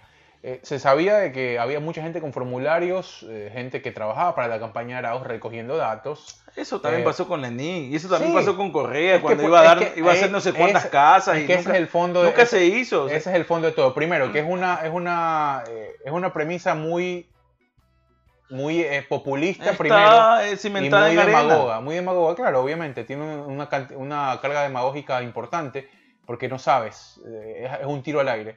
Eh, es, es una patada rápida para decir, bueno, este, este, esta es mi vida rápida para ganarme más. eh, Para más ganar, gente. sí, ganar el votante. más y eso fue lo que le dije a Narciso. O sea, aquí vemos que la capacidad de hablar cualquier huevada de estos tipos para siempre, ganar sí. votos, o sea, ya, no- ya va más allá. Siempre así, ha sido siempre así. El que te tira la camiseta, el que te regala el colchón en campaña. Pero sí, es así. sí, pero sí ha sido así por esta parte de este tipo, pues. O sea, no es que yo esté a favor de Lazo, pero Lazo no ha sido ese, ese tipo. El, la- el error grave de Lazo es que ha tratado de, de- de mostrar una imagen de lo que él no es. Y Lazo es un tipo impertinente. Lazo comete muchos errores con la prensa. Pero ese es un, o sea, yo no sé de quién es el error, si es de Es de él. Lazo o es de los, de los asesores de Lazo. Es de él, porque no eres un tipo que salió de la noche a la mañana. Y eres una persona Sí, pero yo que creo- maneja empresas y que ya sabes cómo se ma- Pero cómo, según, cómo es el tema de la imagen. según como medio me han contado, él sí se deja influenciar bastante es que debería. por lo que por lo que los asesores comunicacionales de él. Debe- es que debería. Pero es que está mal, pues. No, porque es un tipo, es que es un, a ver, es un tipo que si con toda la influencia que hoy tiene y con todo el asesoramiento que hoy tiene, comete la- los traspieces que hoy comete.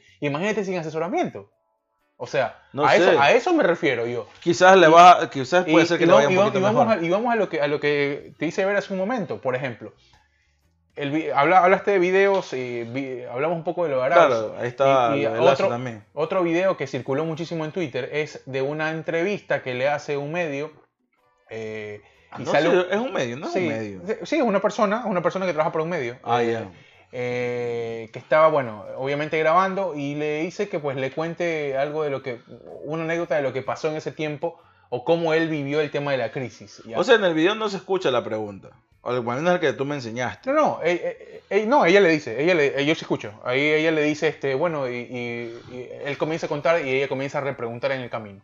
Y le dice, eh, bueno, dice, yo en el año 2000 me llevé a mi familia a la playa, eh, me llevé a mis hijos, tenía la posibilidad de llevarme a mis hijos 15 días a la playa, contraté un eh, Entrenador de tenis, tenis, para que mis hijos se distraigan y yo mirando el mar reflexionaba sobre todas las cosas que habían pasado en el país en el año 99, que tiene que ver con el feriado bancario. eh, que sí, mucha gente le está dando mucho peso y que no conoce la historia y que simplemente se encarga de repetir y decir de que Lazo fue el único eh, partícipe o el ideador de esto. Y no es No, así. y no es así, porque No es así, para el, el prole- el problema del feriado bancario comenzó desde, si no estoy mal, desde el Sixto Durán Ballén, donde él fue el que permitió que los bancos se presten dinero entre sí. Sí, y bueno, ahí eh, ya, eh, ya- desde ahí ya fue, Eso podría ser una- un antecedente importante. desde ahí ya fue construyendo una base para, Claro. para que los de años, el- años posteriores Claro, el, detonó. el feriado bancario como tal sabemos, ¿no? El, el destape del, del tema de, de- el gobierno de Yamil Mawad y todo esto de aquí. El tema es la situación, el momento de decir las cosas. Y por eso yo te decía, la, la forma de que él lo cuenta, y, y, bueno, le mando un saludo también a, a Johan Mejía, eh, que es un- una persona que, que, que tuitea mucho y que siempre le respondo y siempre estamos en contacto por ahí. Él tiene también su podcast, eh, eh, y habla mucho de cine y así que también por ahí nos ha escuchado. Eh, el tema es, la es cómo dices las cosas, el momento y sobre qué situación estás hablando. Porque se escucha muy white people problems ir, irme de, de- de- o sea, analizar frente al mar la cantidad de gente que se suicidó y que perdió toda su fortuna. Y es, y es a eso a, lo que me refiero. Y el porque- detonante de la migración también. ya, es un tema de, de- de to- la cantidad de gente que sufrió, la, gente- la- el- la repercusión inmediata, a, a mediano, a largo plazo de lo que fue el tema de la dolarización por su proceso abrupto, por, su, por sus giros eh, en la economía ecuatoriana. Entonces, tú lo escuchas y es el candidato número dos a ser presidente. En un momento en donde tienes que cuidarte mucho para hablar, no puedes decir que cinco meses después de que cambió el sistema monetario en nuestro país y donde todo se fue al carajo, que te fuiste a la playa 15 días con tus hijos, les pagaste un, eh, eh, un de tenis y tú te sentaste al mar 15 días en tu casa de la playa a pensar lo mal que estaba pasando el país. Entonces, por eso te digo, no está mal. Si tú tienes toda la plata del mundo porque la has trabajado, me parece perfecto. En que te la gastes, en que le des lo mejor para tu hijo, espectacular. ¿Ya? El tema es, ¿dónde estás hoy? ¿Dónde estás parado? ¿Y a qué quieres llegar? ¿Cuál es tu visión política del momento? Obviamente mucha gente se le fue en contra, porque no es ni el momento ni el lugar para decir eso. Bueno, mira hermano, yo lo único que te puedo decir al respecto de eso, tomando en consideración de que en 10 años que Correa estuvo en el poder y la gente misma de Correa que él metió para investigar el problema de supuestamente los CDRs y que no se quede, que él se había enriquecido a través del dolor de las personas cuando fue el feriado bancario y que sí, que él, que él compró los CDRs, nunca se lo probó. Ya. Si lo hizo, lo habrá hecho muy bien. Si no lo hizo, pues bien por él también. Lo que sí me he dado cuenta es que Lazo, a través de sus tres o cuatro campañas políticas, que hecho creo que son tres nada más, eh, y eso son bastantes, ha aprendido, aprendió de sus errores. ¿no? El único error que yo le veo a Lazo en esta campaña política es seguir insistiendo que él es alguien del pueblo y él no es alguien del pueblo. Él tenía que haberse mostrado como administrador. ¿ya? Que lo hizo bien, aprendió en el andar y que hizo plata. Y si tú quieres tener plata como yo la tengo, entonces déjame ser tu presidente para yo enseñarte. Eso tenía que haber hecho desde un principio y siempre, y ahí la gente lo hubiera visto como más, más, genuino. Lo que ha hecho es todo lo contrario, Ahora, ¿no? Todo lo contrario. Él y su equipo ha hecho todo lo contrario, porque la semana, hace dos semanas salió con unos zapatos de 300 dólares a decir con, con, una ropa toda juvenil a quererse hacer el. el, claro, y se puso. El Tinelli. Se abrió TikTok cuando dijo que no se iba a abrir nunca TikTok. Por eso te digo, o sea, y, bueno, no, no, tiene que ver mucho. La verdad es que esa, esa, esa, ese tipo de sarna de. Eh, eh, ese tipo de, de, de, cosas que no tienen nada que ver. O sea, la verdad es que yo no le para mucha bola. Pero la cuestión es que te digo es que este tipo, si él tuvo o tenía las posibilidades de hacer eso con su familia, bien por él. O sea, ¿qué más podíamos decir? Sí, es verdad, no era el momento de decirlo. Pero el más estaba siendo genuino, estaba siendo totalmente sincero. ¿Ya? Cosa que. No puede, no puede, cosa que los políticos aquí, o por lo menos en Ecuador, no lo hacen. Una cosa es ser sincero, otra cosa es exponerte. O sea, yo creo que se expuso, no fue Bueno, sí, él quizás se estaba exponiendo, pero estaba siendo genuinamente. Eh, junto a esta periodista, si es que era periodista, de que él, eso fue lo que él hizo, ¿no? y mostrando de que a pesar de la, del, del, traspié que había pasado el sistema económico del país, eh, él podía darse ese lujo, ¿no? ¿no? Porque sí, no solamente fue él, el Banco Guayaquil y el Banco de Pichincha no se vieron afectados. ¿ya? Pero él podía hacerlo. por eso él, digo, no, no, él no tiene, la culpa de que él generó suficiente dinero no, tiene que ver con eso, tiene que ver con el discurso que hoy tú le vas a dar a personas que todavía, algunos, están viviendo efectos de eso que pasó. Sí, es verdad. Nadie eh, yo no digo ese es el problema. yo no digo que no sea verdad. cada uno haga con su dinero y con lo que él en su tiempo está bien, él lo generó, sabrá cómo, si fue de la manera legal, si no fue de la manera legal. Perfecto. Lo que hoy está demostrado ante la ley, por lo menos, tiene que ver con una legalidad. Ya. Lo, es lo que tú has dicho. Perfecto. no hay ningún inconveniente. El tema es en qué terreno estás parado y hacia dónde estás apuntando y la vulnerabilidad en un sistema económico, sanitario, eh, social, eh, político muy endeble, no puede salir con cualquier cosa porque la gente está mucho más vulnerable hoy que ayer pero por lo que está pasando. Bueno, depende, tienes que cuidarte mucho en lo que, que depende también, bueno, no, eh, no estamos en contexto total de la entrevista, Estamos, estamos viendo solamente una parte de la entrevista y creo que sí sería importante saber, bueno, es lo que trascendió, ¿no? saber profundamente qué es, cómo, cómo, se estaba llevando estamos la. Haciendo la, estamos haciendo la analogía con lo que pasó con el tema del himno. Así, dos cortes, nada más. Claro, sí, pero bueno, es que yo sí me vine en toda la entrevista y simplemente fue eso, salió así de la nada. o sea, como que preguntarle, ¿no? Eh, a Arauz si, si, sabía las, todas las estrofas del himno nacional. ¿no? Pero ya, de acá no sé cómo es, yo no me vi. Por eso, por ese, por ese video que se hizo viral, Por eso me acerqué al, al canal de YouTube de Lo estos y lo fui a ver todo, que dura como media hora, creo, un poco más.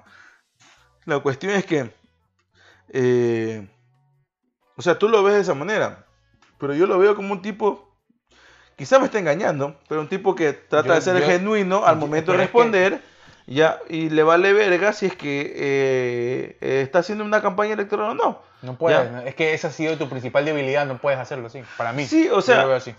O sea, muy a, a pesar de, de que Has sí- dicho muchas. Has, tenido muchas contradicciones. Yo sé, Hugo, que él está en, yo sé, yo sé, ñaño, que él está en una carrera a llegar a la presidencia, que es su tercera vez, ¿no?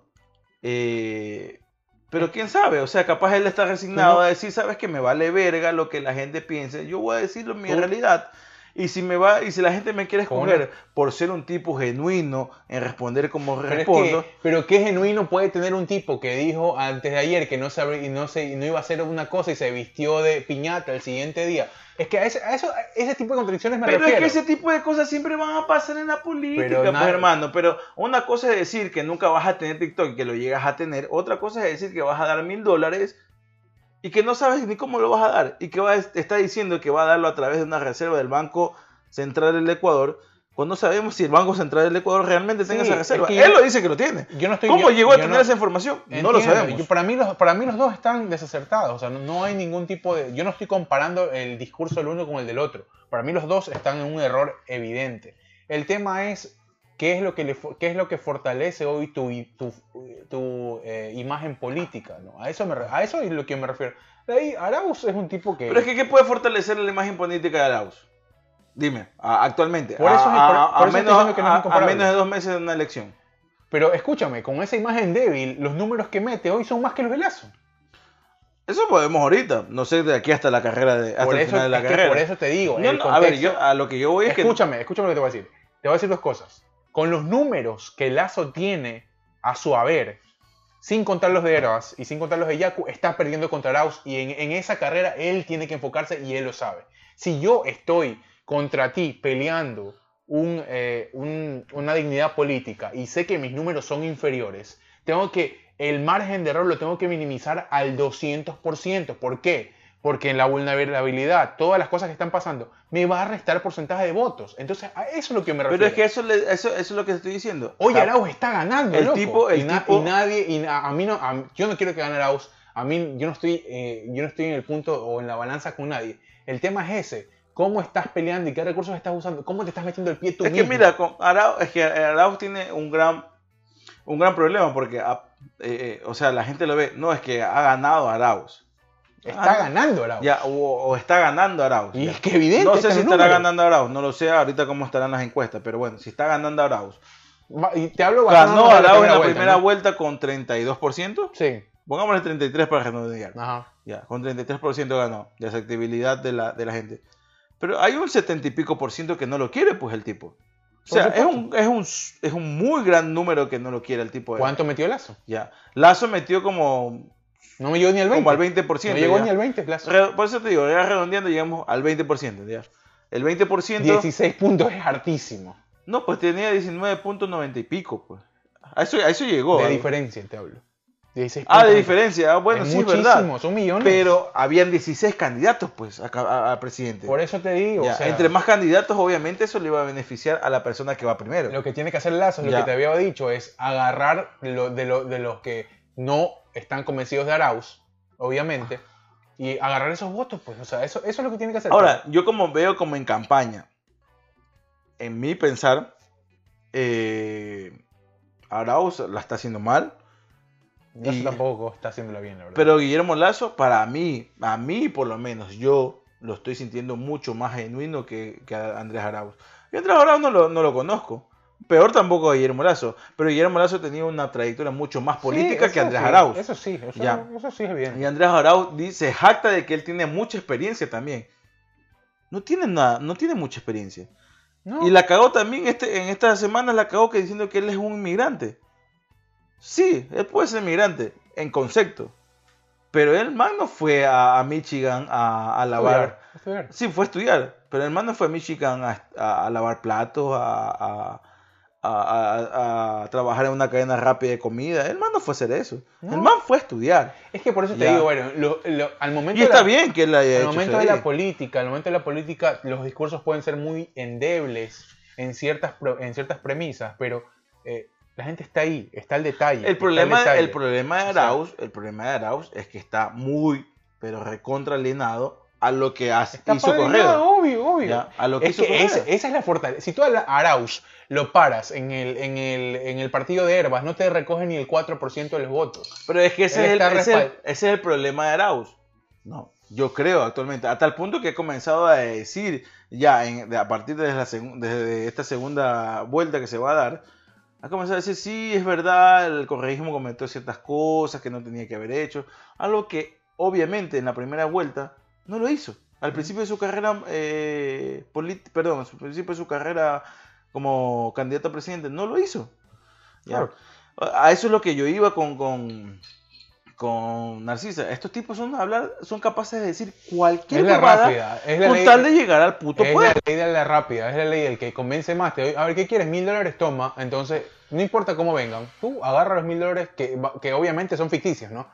Eh, Claro, y porque tú, no- tú agarra los mil dólares de, de boca, porque son mil dólares de boca, vota por mí y después vemos, después vemos qué pasa. Esa, esa es la situación. Pero bueno, eso ha sido un Pero poco bueno, la- sí, terminamos porque ya tenemos un minuto diez hablando de. Una hora diez. Sí, perdón, un- oh, perdón, una hora diez. Ya la cerveza me está haciendo efecto. ¿no? Eh, Eh, una hora diez hablando y ya vamos al otro tema. Eh, dos temas importantísimos que hay que recalcar. El primero, menos importante que el último, es el tema de que Daft Punk se separó. No. Eh, a mí me gusta Daft Punk, ¿ah? Me a mí también. Me encantaba Daft Pero Punk. se separaron, no sé por qué. En un video ahí medio, medio raro, ¿no? Me gustaba muchísimo. Punk. El uno lo detonaba al Me otro. acuerdo, me acuerdo de llegar del colegio, prender el 26 TV más, yo no tenía cable. eh, tenía el, el 26 era TV más. Claro. eh, y ahí veía este Los videos de Around the. World, veía eh, One More Time. Uf, Sí, van a pasar por Era- la historia los tipos. era espectacular. eh, una Punk. banda de un par de DJ franceses que, que la verdad es que, Eso era electrónica. que sí, la rompieron totalmente. Hicieron varias soundtracks. El último, el último soundtrack que hicieron para una película fue de Tron. Tron Legacy. Tron Legacy. Ajá, el, remake de, de Tron, la que había salido Ajá. hace muchos años atrás, ¿no? Eh, y la segunda, y la perdón, y la última y la más importante es que Jorgito se, se- se ma- casi se mata su... No lo quieren, no se lo comen ni el óxido. O sea, Eh. según como vi el video, el tipo lo habían dejado manejando un cuadrón, que me imagino, me imagino que el tipo no alcanzó el Bueno, ten- cuadrón, tenemos aquí a uno de los, de uno de los principales Sí. clubes de fans, ¿no? lo había acelerado y se había ido a la mierda y se hizo verga la cara.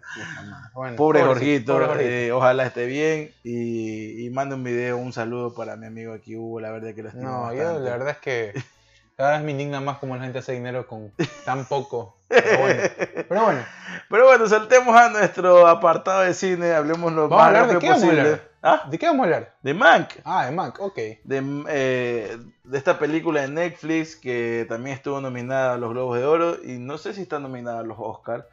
Película protagonizada por Gary, Oldman, Oldman. The One and Only. eh, una gran película que para ser sinceros, quienes se vayan a ver esta película, eh, tienen que primero, no tienen, pero sería sí muy recomendable que vean primero El Ciudadano Kane.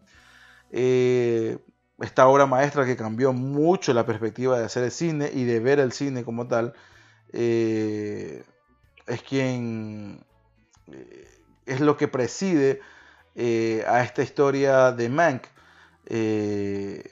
ya que Mank fue el que el que fue el guionista de esta Claro, uno película, de los guionistas, ¿no? pero el que dirigió y protagonizó la película fue Orson Welles. Orson Welles, claro. Ya, un gran director y escritor también fue en su, eh, en su momento de- del mundo cinematográfico. Pero Mann narra la historia de... ¿Cómo se hizo? De, sí, de, de la, mejor dicho, del, del mundo del Hollywood. De los eh, 40. De los años 40, sí, porque el Ciudadana Kane salió en el 41, creo. Sí. ¿sí? Eh, y, y esta mirada de Hollywood que entra en la Gran Depresión y cómo pasa de la Gran Depresión a, a Ciudadano Kane, ¿no? Mann era un escritor y un guionista de, ya pesado en, esta, en estas décadas Claro, era uno de los, uno de, los más laureados en la de la. Metro Ajá. Golden Mayer eh, y en el cual también estuvo eh, tuvo mucha influencia en, en el cine de esa época eh, por cómo escribía. Hay algo interesante, a mí me gustó mucho conocer lo- los, la periferia de, de esta historia. Primero estamos hablando de David Fincher, que es una- un animal al, al momento de, de la dirección. Exactamente. Estamos hablando de uno de los mejores directores eh, del, del cine en la actualidad. Y lo que me gusta... eh, No en la actualidad, porque David Fincher se había alejado bastante del cine. Creo que tenía ya como unos cuatro David cinco- Fincher hizo... Pero, del cine como tal, pero hizo series. Claro, sí, pero se había alejado ya unos 4 o 5 años del, Sí, del- lo último del que- mundo audiovisual. Lo último que estaba haciendo y que me dio mucha pena fue... Fue la serie que te gusta, claro. Mindhunter. Mindhunter, claro. Eh, Mindhunter, que bueno, él, él inclusive deja Mindhunter por Mank. Él dice- Exactamente. Él dice, Ujú. sabes que no tengo el tiempo y no quieren poner más dinero para seguir con la serie. Y que ya dijo que él no iba, al menos él como no David Fincher, no, sí iba a volver a no, Mindhunter. olvídate. Y el toque de, de- de Fincher en Mindhunter es, es, una, es evidente y pues vayan a verla si no la han visto. Lo que te digo es que lo que hay detrás de, la, de toda esta composición hermosa y muy de Wells, que inclusive cuenta la película, ¿no? La narrativa es muy de esa forma de contarte, eh, de una, de una eh, estructura muy de guion técnico eh, al momento de pasar de escena en Tiene, escena. tiene, obviamente tiene el tinte Ajá. y me parece muy acertado por parte de David Fincher, que haya decidido hacer, hacer así la película. Eh, tiene el tinte de la, del cine de la época. De la época. Es Las que transiciones, Es, es los planos, eh, la textura de la imagen es Inclusive, de esa inclusive época. si- el audio, hay un, El un audio. audio con eco y Todo, todo. todo, o sea, todo, todo, todo. Es espectacular al punto de, de- de llevarte a cómo era plasmado el cine en ese tiempo. Perfecto, Obvia- está perfecto. eh, obviamente, pues con lo que eh, el tema actoral implica, ¿no? Que es un apartado ya de, de ligas mayores. Lo que, lo que te quería decir es que, primero, él lleva a la pantalla un guion escrito por su padre, que es Jack. Jack Fincher. Jack Fincher, que es a mí, a mí me explotó la cabeza porque era algo que él quería hacer hace mucho tiempo ¿ya? y eh, estaba encontrando primero inversores y después una cadena que sea lo suficientemente rentable como estudio cinematográfico para plasmar, para plasmar la historia. Y segundo y no menos importante en, una film- eh, en un largometraje que tiene que ver con la música está eh, Trent Reznor al, al, eh, al mando. Trent Reznor es el vocalista de Nine Inch Nails una de las bandas de rock más, más importantes de, del, siquiera de los 90 hasta la, hasta la última década. Y la mitad de la banda está metida en ese, en ese proyecto musical que para mí la banda sonora también es espectacular es muy bueno. eh, y, y que ayuda mucho a la secuencia y la narrativa del film. Entonces, yo creo que, primero, para, para dar contexto a lo que tú decías, sí, para mí sí es muy necesario ver El Ciudadano Sí, Kane eh, eh, si o quieres sea, disfrutar un la película como tal. Es que, es que viene, viene a ser Mank un, un complemento perfecto para, para las personas que vieron Ciudadano Kane y que entiendan de la perspectiva de la cual Mank contextualiza todo el cine de Hollywood en esa época a plasmarlo en, en el Yo Ciudadano no, Kane. yo no recuerdo una película tan bien hecha sobre otra película. es que, claro, O sea, eh, eh, a ese punto quería llegar. O o sea, sea, es- hay- es- es- es- esta es una de las películas que habla del cine dentro del cine. por eso te digo, es que eso, es- eso a mí me parece, o sea, narrativamente para mí insuperable. ¿Por qué? Porque está hablando Hay varias películas que hablan del Sí, cine pero, del cine. pero te hablo para mí insuperable porque nunca, nunca he, eh, no he visto yo, no he visto yo eh, tal fluidez y tal eh, in- inmersión a ese mundo con tanta claridad y con, y con tantos matices al mismo tiempo por el tema actoral y por toda la puesta en escena, porque es algo de época igual, ¿ah? estamos hablando de una película de época al final, porque te lleva, te lleva a ese, te lleva Bueno, a ese de mundo. la época de la década De de, la los, época de 30 y los 40. Ajá, Por claro. eso te digo, o sea, te, te- te pone en ese contexto de cómo se desarrollaban las cosas y con un personaje que era muy eh, ciclotímico, con un, tem- un, un personaje muy bipolar eh, encarnado por Gary Oldman, que la verdad a mí cada vez me sorprende, no, que- no, no, no por lo que puede lograrte alcanzar en ese tipo de film, sino por lo que te decía hoy que hablábamos, fuera, de la, fuera del micrófono. Sostener en el tiempo eh, un tema, obviamente, donde, donde tú te sientes cómodo, te llevan a un lugar donde tú te sientes cómodo, pero desarrollar esa capacidad actoral y decir, bueno, este man es un tiro fijo, o sea, ya este man lo que le des en este contexto lo va a hacer a nivel de Claro, eso es lo que iba, porque eh, Gary Oldman estuvo nominado a, a Mejor Actor junto en, en la categoría de Mejor Película, creo que Drama, en los Globos de Oro junto a Chadwick Boseman. Ajá. Eh, No, no. Se la ganó Chadwick Boseman. Ajá. Pero es que sí, porque tú sabes que Gary Oldman ya sabes lo que va a dar. Pero es difícil Eh, eh, llegar o sea, a ese punto. Sabes que, claro, obviamente tienes una trayectoria. hay muy pocos Hay una trayectoria detrás muy, muy grande de filmografía que, que- que lo, lo, lo acompaña Gary Oldman y obviamente sustenta el actor que actualmente es. Eh, pero es eso que, que- que hace que logre que, que ya entiendas o sepas que si hay un, en un proyecto cin- cinematográfico está Gary Oldman, es un sinónimo de calidad. Sí. Es muy difícil. eh, Creo que la última película mala que hizo Gary Oldman, y obviamente porque pues, si te llaman y quedas en el casting, obviamente no vas a decir que no. Fue creo que Robocop, el reboot que hicieron, y donde no tuvo mayor impacto. ¿Todavía Eh, hará, hará casting todavía Gary Oldman? Yo creo que no. Y él Sí, le llaman yo a el que- papel nomás. no, no, yo, yo creo que a, todos los a todos los Yo eh, creo que actores le dan Creo que hacen tienen que de cámara nomás. tiene que hacer casting. Obviamente hay actores, sé que, sé que hay actores de cierto renombre como Leonardo DiCaprio, Will Smith, eh, que ya creo que pasan más por el sistema, por el hecho de quién nos representa, donde antes de hacer un casting le mandan el guion para ver cuál es el personaje si le o de qué trata esta película, saber si tiene futuro. ¿no? Si no tiene futuro, por eso ejemplo, te digo, Gary Oldman está en esa liga, o sea. eh, sí, no sé cómo está en, la cuestión de, represent- de bueno, aparte, representarse. aparte ¿no? de quién se te acerca, ¿no? También es una película de David Fincher, ¿no? No Exactamente, y eso es lo que te digo, eso es lo que te iba a decir. Por ejemplo, un caso de, de- el de Will Smith no es un, un gran actor de grandes películas, ha tenido muy buenos papeles. Caso de Mohamed Ali, ¿no? Cuando hizo Sí, la película Ali, eh, en, en Siete Almas también. Eh, en busca de la felicidad fue buena también. Eh, sí, en Busca de la Felicidad también fue buena, eh, pero de ahí para de contar, ha tenido ciertos papeles, pero él... que ha sido bien cambiante su campo de acción. Obviamente, exactamente. Eh, eh, o sea, O sea, pasaba de profundamente el tipo ha- ha- Hancock, soy leyenda, después de ha- hacerse... ha- ha- Claro. su línea ha sido más eh, cine comercial, ¿no? Ajá, claro. Eh, que bueno, Hollywood cine comercial por lo general, pero hay historias muy buenas que a veces se las El último cuentan. de, de Will Smith fue Gemini Man, ¿no? Gemini Man, ajá, sí, que no fue nada bueno. Ah, bueno. ajá. Eh, pero, por ejemplo, Will Smith es una de estas personas que se dice que pide antes el guion. Y Will Smith fue el primer. eh, fue el primer, la primera opción de los hermanos Wachowski para hacer Matrix. ¿no? Para hacer el papel de niño. Donde él, él iba a ser el único personaje, porque él es negro, iba a ser el único personaje que iba a llevar toda su vestuario de blanco. ¿ya? Pero él leyó el guion y dijo, no, miren, sabe que esto no va a ir para ningún lado y rechazó el papel. No fue ni siquiera el casting. Y lo tomó eh, Keanu Reeves, que obviamente lo relanzó a su, a su, carrera, a su carrera actoral. Y, y, y el Keanu Reeves es lo que hoy es porque eh, The Matrix lo... lo- A mí, me lo- lo- fascina Constantine, loco, me vuelve loco esa película. Claro, pero ya había hecho The Matrix Sí, después de no, no, Constantine. claro. Eh, pero bueno, lo que te iba a decir es que sí, el padre de David Fincher escribió esta historia desde 1990. Sí, es el y, la idea, y la idea original de David Fincher era eh, escribir, perdón, ro- rodar esta historia con Kevin Spacey y Judy Foster. Bueno, Kevin Eh, Spacey hoy vetado, ¿no? Exactamente. Ya hoy vetado, pero te hablo en esa época, ¿no? O sea, hermano, pero de Kevin Spacey a Gary Oldman sí, sí hay algunos escalafones. a mí me parece que Kevin Spacey es un actorazo. Sí, pero yo, sea, yo, ah, yo soy mucho más de, de Gary Oldman que O sea, me, fuera de lo que de las cagadas que se han mandado en su vida personal, obviamente. No, no, no, saquemos eso, saquemos eso.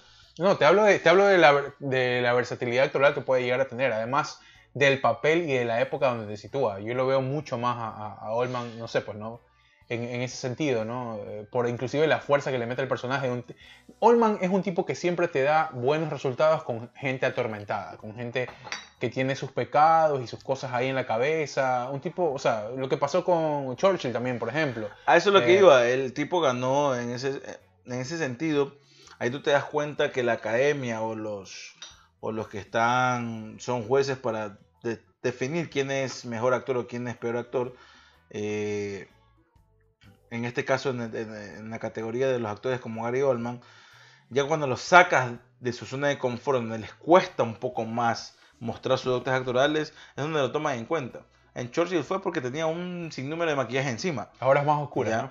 Y este de aquí, no, es una historia oscura. No, la- las horas más oscuras llama la Ah, sí, película. la hora más oscura. Ajá. Eh, pero esta historia de, de Mank es una historia eh, muy bien retratada, donde me sorprendió bastante.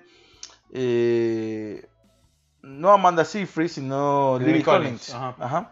El- la creación de este personaje y cómo va desarrollándose la historia es muy importante para la Sí.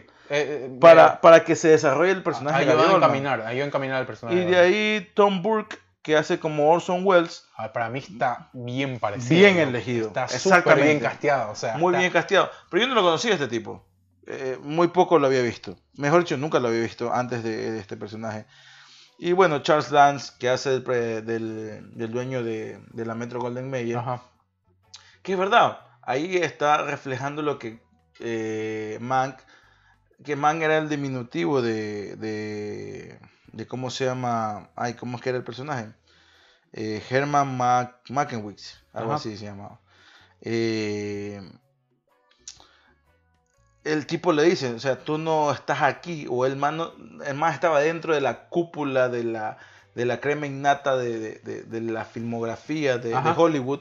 No era años- por, por la personaje que era, porque él había escrito más de 90 Ojo, historias los- dentro del cine. Los 40 años dorados de Hollywood. ¿no? Exactamente. Estamos hablando del auge. eh, si que- o sea, por decirlo. Estamos, auge- estamos hablando de que la Metro Golden Mayer reinaba. O Claro, sea, ajá. actualmente la Metro Golden Mayer no es nada. No, ya no es nada. Para No. lo que era en ese tiempo. para lo que era ese tiempo. Eh, la Metro Golden Mayer, cuando decirte que la franquicia más fuerte de la Metro Golden Mayer actualmente es eh, James Bond, Ajá. ¿ya? Y de ahí, para de contar, ¿no? Y ha sido uno de los proyectos que ha podido mantener también, porque lo, ha, ha tenido porque que vender tiene- algunas cosas Tiene también. los Ajá. derechos, exactamente. Eh, y también pasa por eso de ahí, porque justifica que el, por qué la Metro Golden Mayer se llama la Metro Golden Ajá. Mayer. Hay, una- hay, una- Eh, hay un tema de ahí muy interesante de conocer también. Y, y Charles Dance recarga mucho, ¿no? El- tú no estás aquí dentro de la crema innata por quién eres, porque el guionista que eres, porque muchas veces no se le daba el crédito a Mann porque él no quería también no tener el crédito de, de- de ninguna película. Pero eh, él se lo tomaba en cuenta por cómo hablaba. Era una persona que era muy, muy sagaz de encontrar los puntos necesarios en el momento de que meter su, su boca en una conversación. Era un gran orador. Era un gran orador. Sí, eh, un gran al- orador, momento, al momento de, de poder establecer relaciones y vínculos, obviamente laborales, y hacer que su nombre crezca dentro de la industria. Eh, creo que tiene a nivel estético también nos lleva a un lugar muy bien, eh, con detalles muy bien hechos. Eh, nos lleva no solo. habíamos hablado mucho del tema de la época. No, Claro. solo, no solo el blanco y negro que, que representa la No película, solo el blanco y negro, sino también llevarte este, con artefactos, con formas de, de cómo se llevaban las cosas. del, eh, el estilo de rodaje, eh, también inclusive en las transiciones de una escena a otra, vas cambiando como de, de- Actualmente, capítulo, si te sea, das cuenta, la, cuando cambias de una escena a otra o para darte la idea de un día a otro, eh, lo que hacen las películas es mostrarte un plano abierto de la ciudad o alguien caminando por ahí. Eh, o sea, eso ahí. Tenía, no tenía esto, simplemente eran fundidos a negro. Fundidos a negro, claro. Y, te- y- y que había, que era dentro lo que a mí me mató era el, detalle, el, el detalle o la narrativa de contártelo como un guion técnico. Era interior, casa, esto. Eso Exactamente, era espectacular. y, Que casi nadie, que casi nadie, hoy, bueno. y el efecto de el efecto de pegar el celuloide también que a veces aparecía no de, de- de pegar la cinta cuando se edita eh, había este pegamento y, a veces se veía en, en el momento de, muy de- bueno. de girar la cinta no sé cómo se filmó nunca averigüé esta parte no sé cómo se filmó si se filmó en celuloide si se filmó en cámara digital Para mí Eh, digital y el resto es postproducción, o sea, ya... Puede ser, quién sabe. Hay, hay directores como eh, todavía Christopher Nolan que, que quieren grabar todavía en, en- en cinta y de 35 milímetros y, y- y- y es una de las exigencias, por ejemplo. No sé si la última Tenet fue así, pero, pero bueno. eh, de- para no alargarnos más, porque ya estamos pasándonos muchísimo de la hora, eh, una escala de recomendación. que Yo te le doy un 9. Sí, yo le doy un ocho y medio, un ocho y medio, porque es difícil también de ver la película, no es para todo el mundo. Es difícil de ver si no tienes contexto de lo que está sucediendo, sí. Sí, Y o sea, entre eso... narrativamente no es la película más eh, rápida y más dinámica, tampoco que vas a encontrar dentro del abanico de, de- denominados hoy, también. Eh, pero es una historia muy rica y una al momento de al momento de ver interpretaciones es espectacular. Creo que Eh, es lo más rescatable. Mank ganó eh, algo en los Globos de Oro ahora, ¿no? ¿O no? ¿O estoy mal? Creo que, sí- que- que- creo que sí ganó algo. Incluso vimos a David Fincher eh, celebrar eh, con, con un shock de no, No, no, sé no. qué. Lo, eh, lo que decían, lo que, lo que pasó con eso es que de- era cada vez que perdía. Ah, cada vez que Sí, perdía. Era cada vez que perdía. Sí, perdió tres veces. Perdió como mejor director, perdió como mejor guion, La tenía difícil el mejor director. ¿no? eh, perdió como mejor guion también y perdió una, una categoría más. Perdió tres veces y por cada vez que perdía en el, en el Zoom se pegaba un shot. Sí, era espectacular. Grande David Fincher. Era espectacular David Fincher, sí. Claro, era una forma de mandarlos a la verga a los miembros de la academia que decidieron elegir, Sí, no, no, pero, pero decidieron elegir otra cosa, ¿no? es complicado, es complicado ahí, pero bueno, para película totalmente... eh, para la gente que le encanta el cine que, que- y que tiene por ahí alguna... Bueno, que no se ha visto el Ciudadano Kane, hoy, hoy es muy difícil que no, se, que no la recuerden, se puede entender, pero si no vayan a verla... Hay si muchas, hay muchas personas que no han visto Ciudadano Kane es una película muy densa de verla también. No es una película para cualquier persona. Vayan a Eh, chequearla, Y a aparte que es muy larga también. Sí, también, Sí. también. Larga como este capítulo, pero creo que es necesario el final. Sí, ha sí, sido una verdad. semana cargada, ha sido una semana cargada de algunas cosas. No, pero- no ha sido cargada, pero creo que nosotros, nosotros le hemos dado bastante, Bastante más- carga. bastante importancia de lo que se merecía. Bueno, estamos muy contentos, muy contentos de haberlos acompañado. Hemos llegado a la parte final ya de este Jodidos pero Contentos extendido. Esperemos que, no- que nos acompañen hasta el último minuto. ¿ah? Descarguen, denle like, denle estrellas, califiquen nuestro podcast. eh, ténganlo ahí, también activen las notificaciones para que les lleguen pues, cuando subamos un nuevo episodio.